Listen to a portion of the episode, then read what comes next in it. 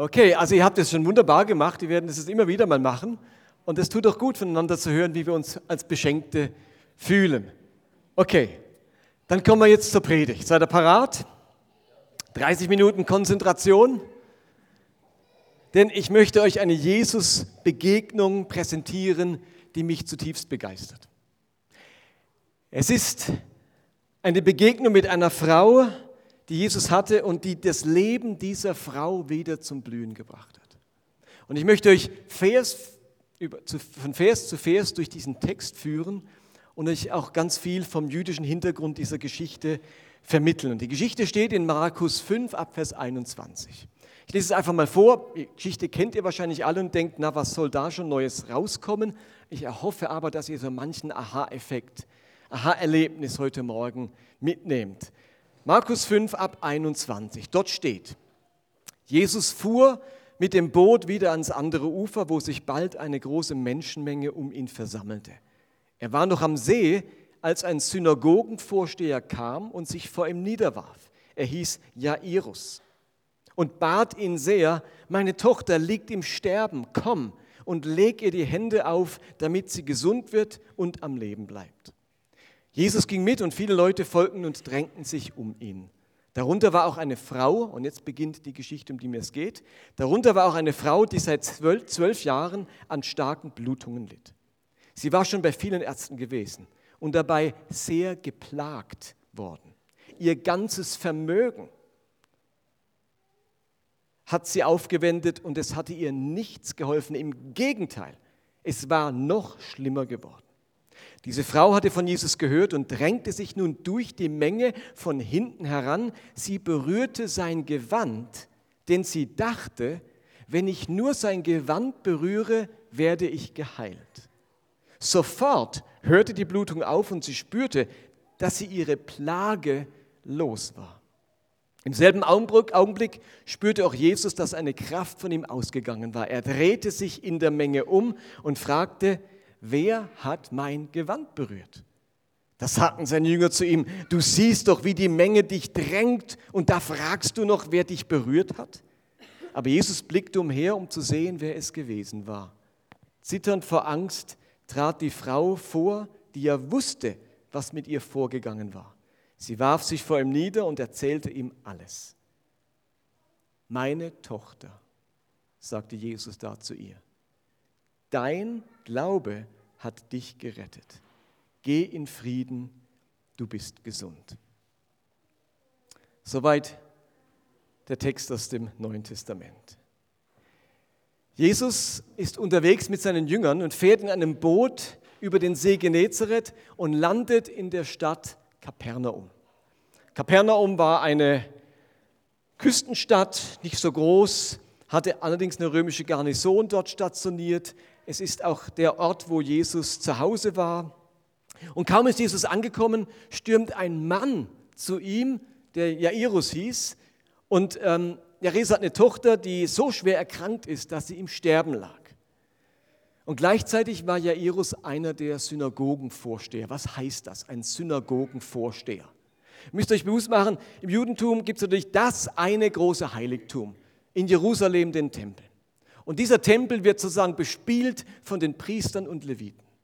Nun will man aber als frommer Jude, der den Gottesdienst besuchen will, der Gott verehren will, nicht jeden Sabbat nach Jerusalem reisen, sondern man wünschte sich, dass auch bei mir in Kapernaum, in Nazareth, in Bethlehem, überall wo man wohnt, es auch einen Ort gibt, wo man Gott verehren kann. Da kann man zwar keine Opfer bringen, das geht nur im Tempel, aber ich kann dort äh, Unterricht, unterrichtet werden in der Heiligen Schrift, ich kann dort singen, ich kann dort Gebete sprechen. Also hat man sich entschlossen, auch in kleineren Ortschaften Synagogen zu gründen. So als kleine Tempel, die jetzt dort ähm, ermöglichen, dass ich meinen Glauben in einer Gemeinschaft erleben kann. Und diese Synagogen, die wurden jetzt nicht von Priestern und Leviten geleitet, sondern von Synagogenvorstehern, einem Art Ältestenrat. Und da war Jairus einer davon. Er war einer dieser Synagogenvorsteher, Vorsteher, eventuell, äh, das kommt aus, einer, aus der Parallelstelle raus, eventuell sogar ihr Vorsitzender.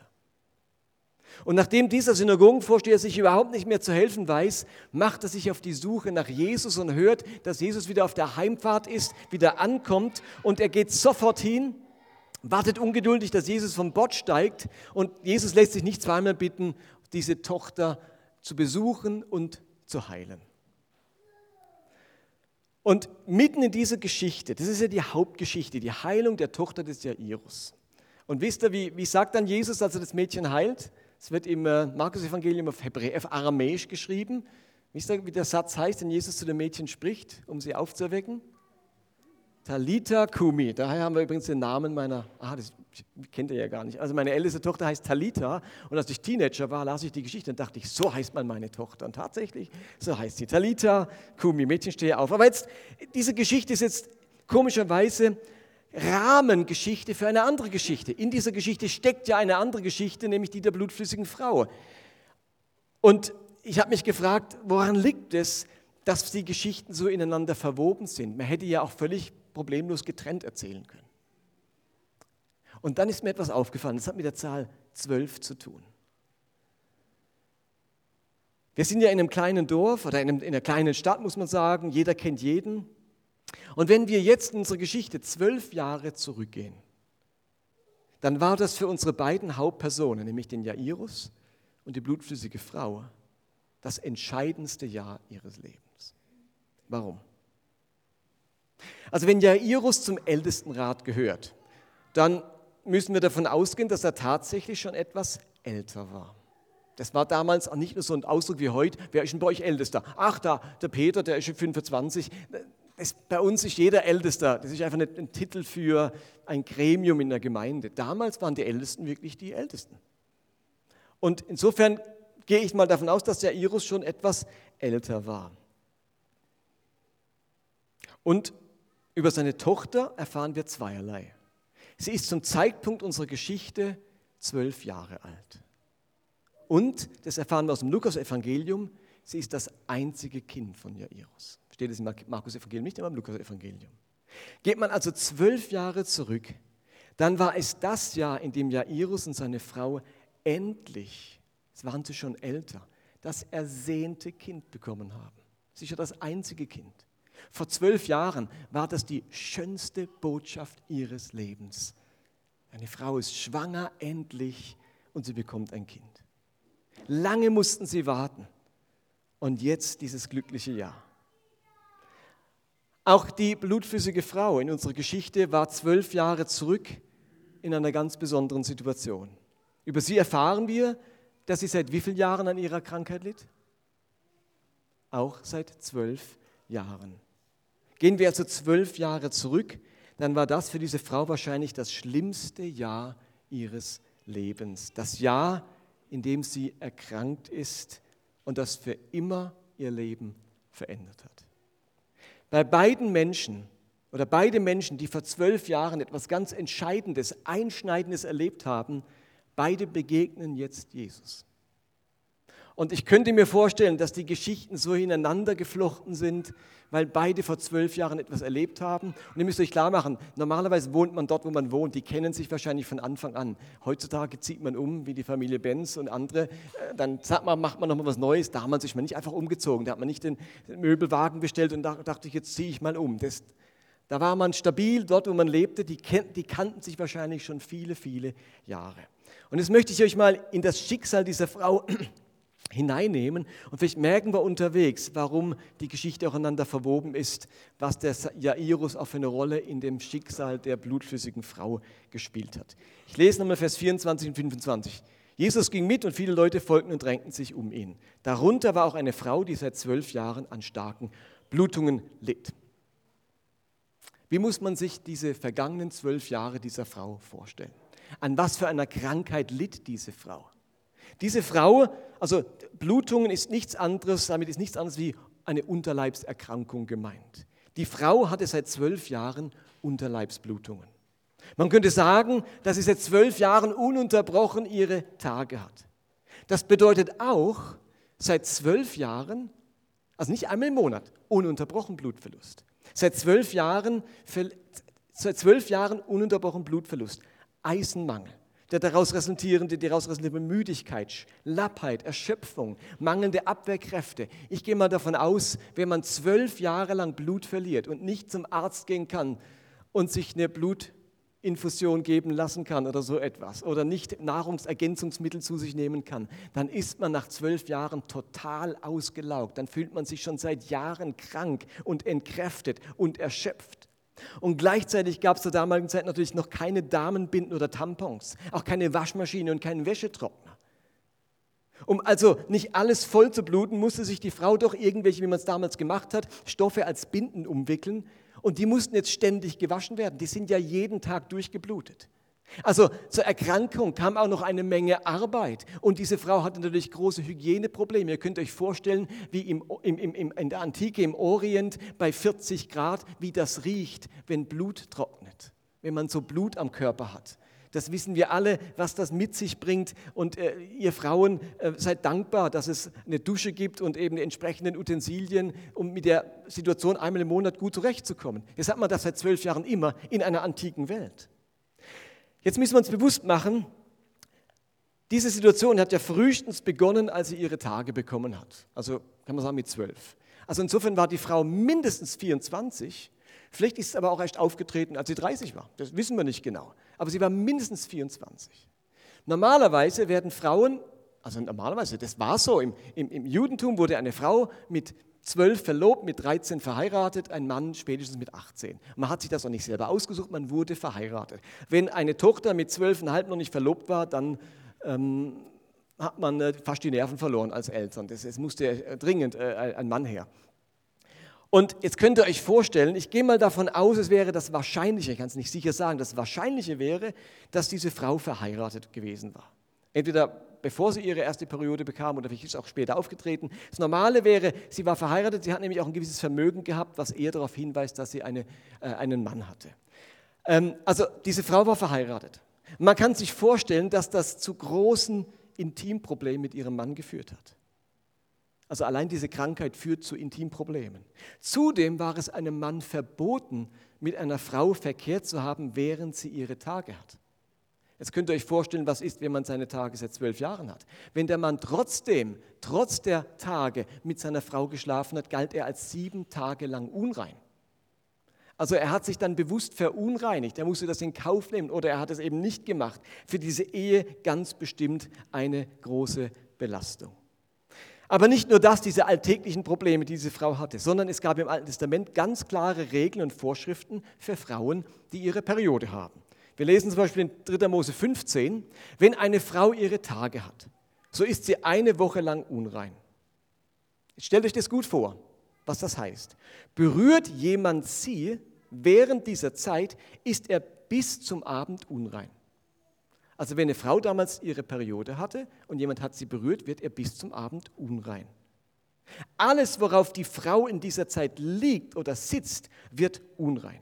Wenn jemand ihr Bett berührt, soll er seine Kleider waschen und sich baden, er bleibt unrein bis zum Abend. Jeder, der einen Gegenstand berührt, auf dem die unreine Frau sitzt, soll seine Kleider waschen und sich baden und bleibt unrein bis zum Abend. Liegt etwas auf dem Bett oder dem Sitz, auf dem die unreine Frau saß, dann wird derjenige, der es berührt, unrein bis zum Abend. Wenn ein Mann während äh, dieser Zeit mit ihr schläft, verunreinigt sie ihn und so, auch, so ist auch er sieben Tage unrein und jedes Bett, auf dem er sich legt, wird unrein. Und es ist ja schon kompliziert genug. Wird alles verunreinigt, wie bei einer Infektion. Alles, was man berührt und wer sie berührt und, und was sie anfasst und wo sie sitzt, wird alles unrein. Und dann müsst ihr euch vorstellen, waschen, Kleider waschen, nicht in die Waschmaschine, das gab es damals nicht. Oder sich selber waschen. Gut, dann gehst du halt schnell unter die Dusche, gibt es keine Dusche. Das war alles etwas komplizierter. Das war Aufwand. Da hat man nicht gesagt, oh, dann bin ich halt schnell unrein. Was soll's? Hände waschen, dann ist wieder gut. Nein, nein, das ist kompliziert gewesen. Aber jetzt kommt es noch schlimmer. Jetzt kommt's. Wenn die Blutungen länger als gewöhnlich anhalten und die Frau Zwischenblutungen hat, ist die Frau so lange unrein, wie die Blutungen der Ausfluss anhält. Sie ist unrein wie in der Zeit ihrer Monatsblutung. Was heißt das für die Frau? Seit wie lange ist sie unrein? Seit zwölf Jahren ist sie unrein. In Basel hatten wir eine Synagoge und da gab es den Synagogenvorsteher, den Herrn Selig. Und ich bin mit meinen Schülern, als ich noch Rallye-Lehrer war, regelmäßig in die Synagoge. Und ich hatte mal einen Rallye-Kurs, da war ein Mann, ein, ein, ein Junge dabei und elf Mädchen. Dann hatte Herr Selig dem jungen Mann die Hand geschüttelt und keinem der Mädchen.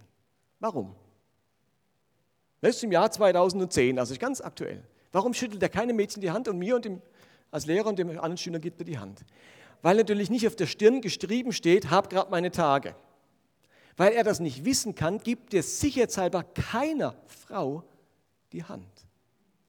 Weil er dann unrein wäre und er sich an dieses alttestamentliche Gesetz der Torah hält. Also bis heute erleben wir das, dass Verunreinigung durch das Blut, durch die Menstruation der Frau äh, relevant ist. Also diese Frau ist seit zwölf Jahren unrein. Das ist ein ähnliches Schicksal wie das eines Aussätzigen, der auch in seiner ganzen Zeit des Aussatzes des, ähm, als unrein gilt. Und unrein hatte in der damaligen Zeit eben diese Konsequenz, niemand durfte sie berühren, auch sie durfte niemanden berühren und man durfte sich nicht dort hinsetzen, wo sie saß oder sie irgendwie beim Sitzen sonst berühren. Das müsst ihr euch mal bewusst machen. Niemand durfte sie berühren.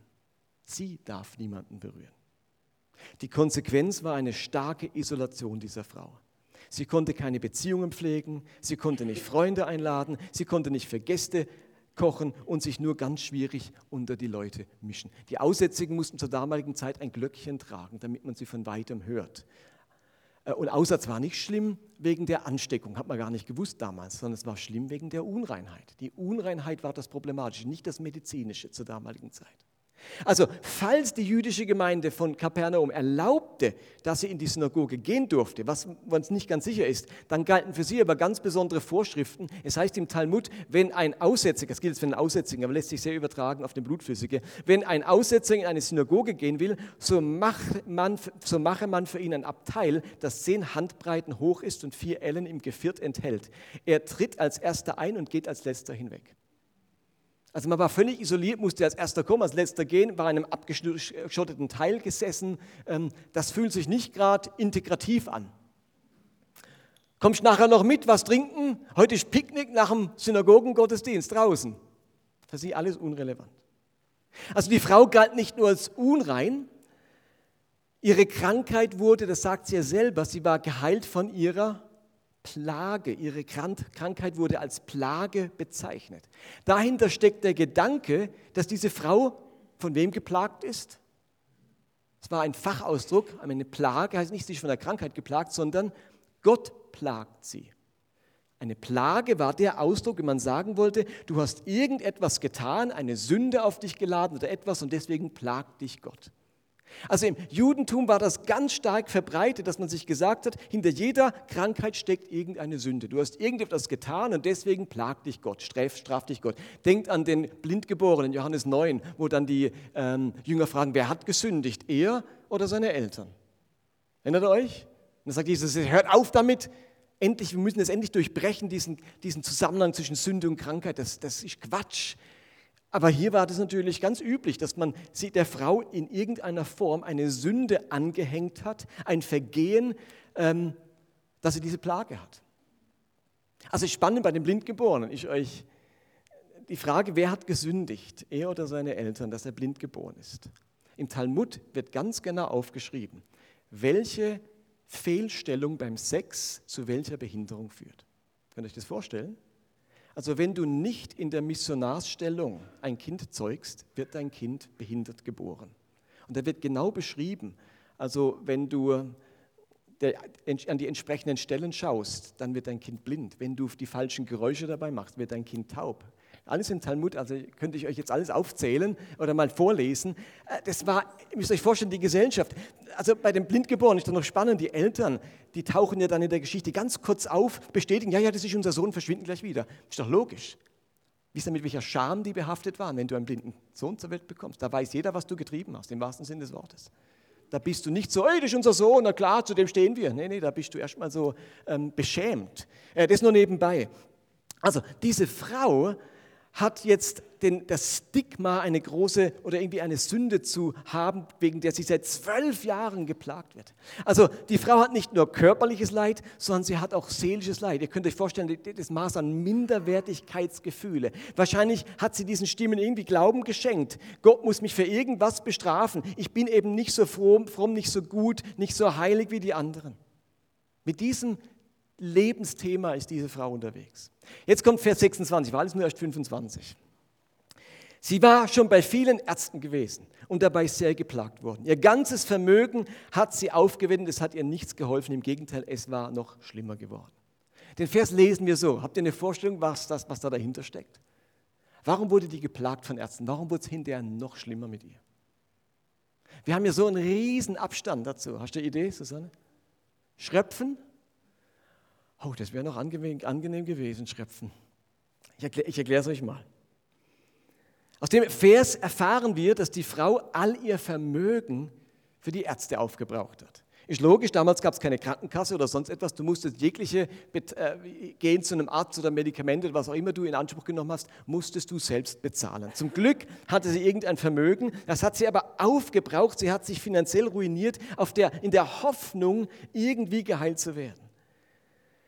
Jüdische Ärzte hatten in der Antike nur relativ wenig medizinische Kenntnisse. Das hat sich später geändert. Im Mittelalter haben wir ein paar sehr berühmte jüdische Ärzte, aber in der Antike waren Juden, hatten ein Riesenproblem. Sie konnten Forschung am Menschen nur am lebenden Menschen betreiben. Denn an einem toten Menschen hat man sich verunreinigt. Man durfte einen toten Menschen nicht anfassen. Für die Römer, für die Ägypter null Problem. Die hatten ausgezeichnete anatomische Kenntnisse durch das Sezieren von Leichen. Durfte ein Jude nicht. Das heißt, für ihn ist es viel schwieriger gewesen, die entsprechende Heilmittel zu finden, sich, sich klar was, was passiert denn da medizinisch.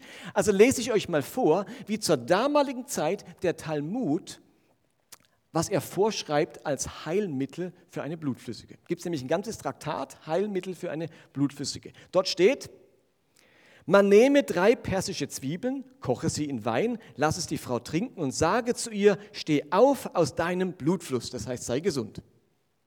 Kann man mal versuchen. Oder man setze sie an einem Scheideweg, an einer Kreuzung nieder und lasse sie einen Becher Wein in ihre Hand nehmen. Dann komme, ohne dass sie es ahnt, jemand von hinten, erschrecke sie und sage, steh auf aus deinem Blutfluss. Haben wir auch mal probieren. Hat sie wahrscheinlich auch probiert. Oder man nehme feinstes Mehl und bestreiche damit ihre untere Körperhälfte und sage zu ihr, steh auf aus deinem Blutfluss. Oder man nehme ein Straußenei verbrenne es zu Asche und lasse die Frau die Asche während der Sommerzeit in einem Leinenlappen und während des Winters in einem Baumwolllappen tragen. Und dann ist sie geheilt. Oder letzter Tipp, man nehme ein Gerstenkorn, das sich in dem Kot eines weißen Maultiers vorfindet. Wenn sie es einen Tag in ihre Hand nimmt, hört der Blutfluss zwei Tage auf. Wenn sie es zwei Tage nimmt, hört er drei Tage auf. Wenn sie es drei Tage nimmt, hört er für immer auf. Das ist jüdische Heilkunst zur Zeit Jesu. Und ihr könnt euch vorstellen, dass das wahrscheinlich mit dem Gerstenkorn nicht viel gebracht hat. Also wo geht sie hin? Wo kriegt sie noch Hilfe her? In Kapernaum hat es eine römische Garnison. Die hatten ihre Ärzte dabei. Denn ein Römer hat sich gesagt, ich war einmal beim Rabbi zur Behandlung, da gehe ich nicht wieder hin. Also die hatten immer wieder ihre eigenen Ärzte dabei und die römischen Ärzte, die hatten jetzt etwas rabiatere Methoden. Man weiß aus der Geschichte, dass die übliche Behandlungsmethode der Römer bei Blutungen das Brandeisen war. Das wurde also glühend eingeführt, um die Wunde zu veröden. Wie man das heute auch noch macht, natürlich technisch mit Laser und was weiß ich, verödet man Wunden. Aber ihr müsst euch vorstellen, was das für die Frau bedeutet, mit einem Brandeisen behandelt zu werden. Könnt ihr euch vorstellen, warum es heißt, es wurde schlimmer mit ihr. Die hat also überhaupt keine Heilung erfahren, sondern sie wurde eher noch ähm, verstümmelt oder schwer verletzt. Das gibt euch so ein Bild zu Vers 26. Was heißt denn dieser Vers, wenn man ihn mal historisch untersucht? Vers 27 und 28. Diese Frau hatte von Jesus gehört und drängte sich nun durch die Menge von hinten heran. Sie berührte sein Gewand, denn sie dachte, wenn ich nur sein Gewand anfasse, werde ich geheilt. Diese Geschichte steht in Matthäus, Lukas und Markus. Und aus dem Matthäusevangelium erfahren wir jetzt einen ganz interessanten Zusatz. Da heißt es nämlich, unterwegs drängte sich eine Frau, die seit zwölf Jahren an schweren Blutungen litt, von hinten an Jesus heran und berührte, und jetzt heißt nicht sein Gewand, sondern den Saum seines Gewandes. Jetzt könnte sagen, ich doch egal, das Gewand oder den Saum. Das ist eine Welt von einem Unterschied. Das macht den ganzen Unterschied. Die ganze Pointe dieser Geschichte liegt im Saum des Gewandes. Könnt ihr euch jetzt noch nicht vorstellen, ich erkläre es euch mal. Warum ist es so wichtig, dass sie den Saum des Gewandes berührt hat? Gemäß alttestamentlichen Gebot trugen Männer, Männer eine, ein, ein Kleidungsstück, so ein Überhang, ein Obergewand nennt man das. Und das hatte unten so einen Saum eingenäht und an dem Saum hingen solche Schaufäden. Habt ihr vielleicht alle schon auf, Abbildung gesehen? Vielleicht habe ich das sogar. Genau. So, so, ein Gewand, ein Saum unten angenäht und solche Schaufäden. Die Schaufäden hatten Knoten drin und die Knoten hatten wieder eine symbolische Bedeutung. Nun gibt es Fachausdrücke, hebräische Ausdrücke für das. Und die müsst ihr jetzt einfach hören. Dieser Saum heißt Kanaf hebräisch. Sagen wir alle Kanaf. Kanaf, genau. Und diese Fäden hießen Zitzit. Sagen alle mal Zitzit. Kanaf und Zitzit, ganz wichtige Worte. Und die, das Wort Kanaf, dieses hebräische Wort Kanaf, hatte zwei Bedeutungen. Einerseits den Saum des Gewandes und andererseits hieß es auch noch Flügel. Hängt vielleicht damit zusammen, wenn man als Mann vielleicht läuft, dann flattert so dieser Saum durch, den, durch die, die Geschwindigkeit des Gehens so in der Luft. Auf alle Fälle hat dieses Wort zwei Bedeutungen gehabt. Und nun gibt es im Propheten Maleachi einen entscheidenden Vers. Dieser Vers, den ich euch gleich vorlese, hat für die Juden eine Art messianische Bedeutung gehabt. Man hat erwartet, wenn der Messias kommt, dann passiert genau das, was in Maleachi steht. Und das steht dort. Dort heißt es, denn siehe, es kommt ein Tag, der brennen soll wie ein Ofen. Da werden alle Verächter und Gottlosen Stroh sein. Und der kommende Tag wird sie anzünden, spricht der Herr Zebot. Und er wird ihnen weder Wurzel noch Zweig lassen.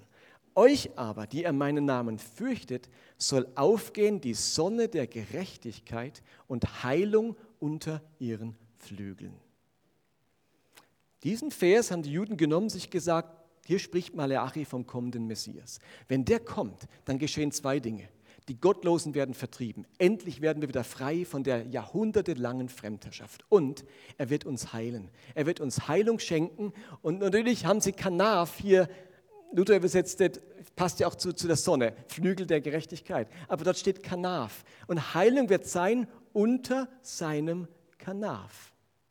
Wenn ich jetzt also bei dem Vers nicht an die Sonne denke, sondern an den Messias, dann ist klar, der Messias wird keine Flügel haben, sondern was damit gemeint ist, es gibt Heilung unter seinem Saum. Denn Kanaf heißt auch Saum. Und aus dem Grund war der Eindruck, wenn der Messias kommt und man berührt den Saum seines Gewandes, wird man geheilt werden. Und deswegen will diese Frau den Saum seines Gewandes berühren, nicht einfach irgendwie Jesus berühren. Und sie war nicht die Einzige, sondern in Matthäus 14 steht zum Beispiel, und als die Leute an diesen Ort ihn erkannten, Jesus erkannten, schickten sie Botschaft ringsum in das ganze Land und brachten alle Kranken zu ihm und baten ihn, dass sie nur den Saum seines Gewandes berühren dürften. Und alle, die ihn berührten, wurden gesund. Also bei allen Juden, die eine Messias-Hoffnung hatten und die vor allem in Jesus den Messias sahen, war klar, bei dem musst du den Saum seines Gewandes berühren. Als guter, frommer Jude, der die Bibel ernst nimmt, war klar, die Heilung befindet sich im Saum seines Gewandes. Und es geht nicht darum, dass, dass das ein Zauberkleid war. Ihr, ihr habt ja, in der Geschichte wird ja geschildert, dass die Jünger, dass Jesus fragt, wer hat mich berührt? Das sagen die Jünger, wer hat mich berührt? Alle berühren dich, jeder stößt an dich dran, jeder berührt mal das Kleid. Das war kein Zauberkleid, das heilungsmäßig aufgeladen war und wenn du es berührt hast, wurdest du geheilt. Sondern es hat zum Ausdruck gebracht, wenn du den Saum berührst, glaubst du was? Dass Jesus der Messias ist. Sonst würdest du das, den Saum des Kleides, des Gewandes nicht berühren. Die Frau macht das und sie wird tatsächlich spontan geheilt. Und dann heißt es in Vers 33, zitternd vor Angst trat die Frau vor, die ja wusste, was mit ihr vorgegangen war. Sie warf sich vor ihm nieder und erzählte ihm alles. Warum zittert diese Frau so? Was hat sie nämlich gerade gemacht?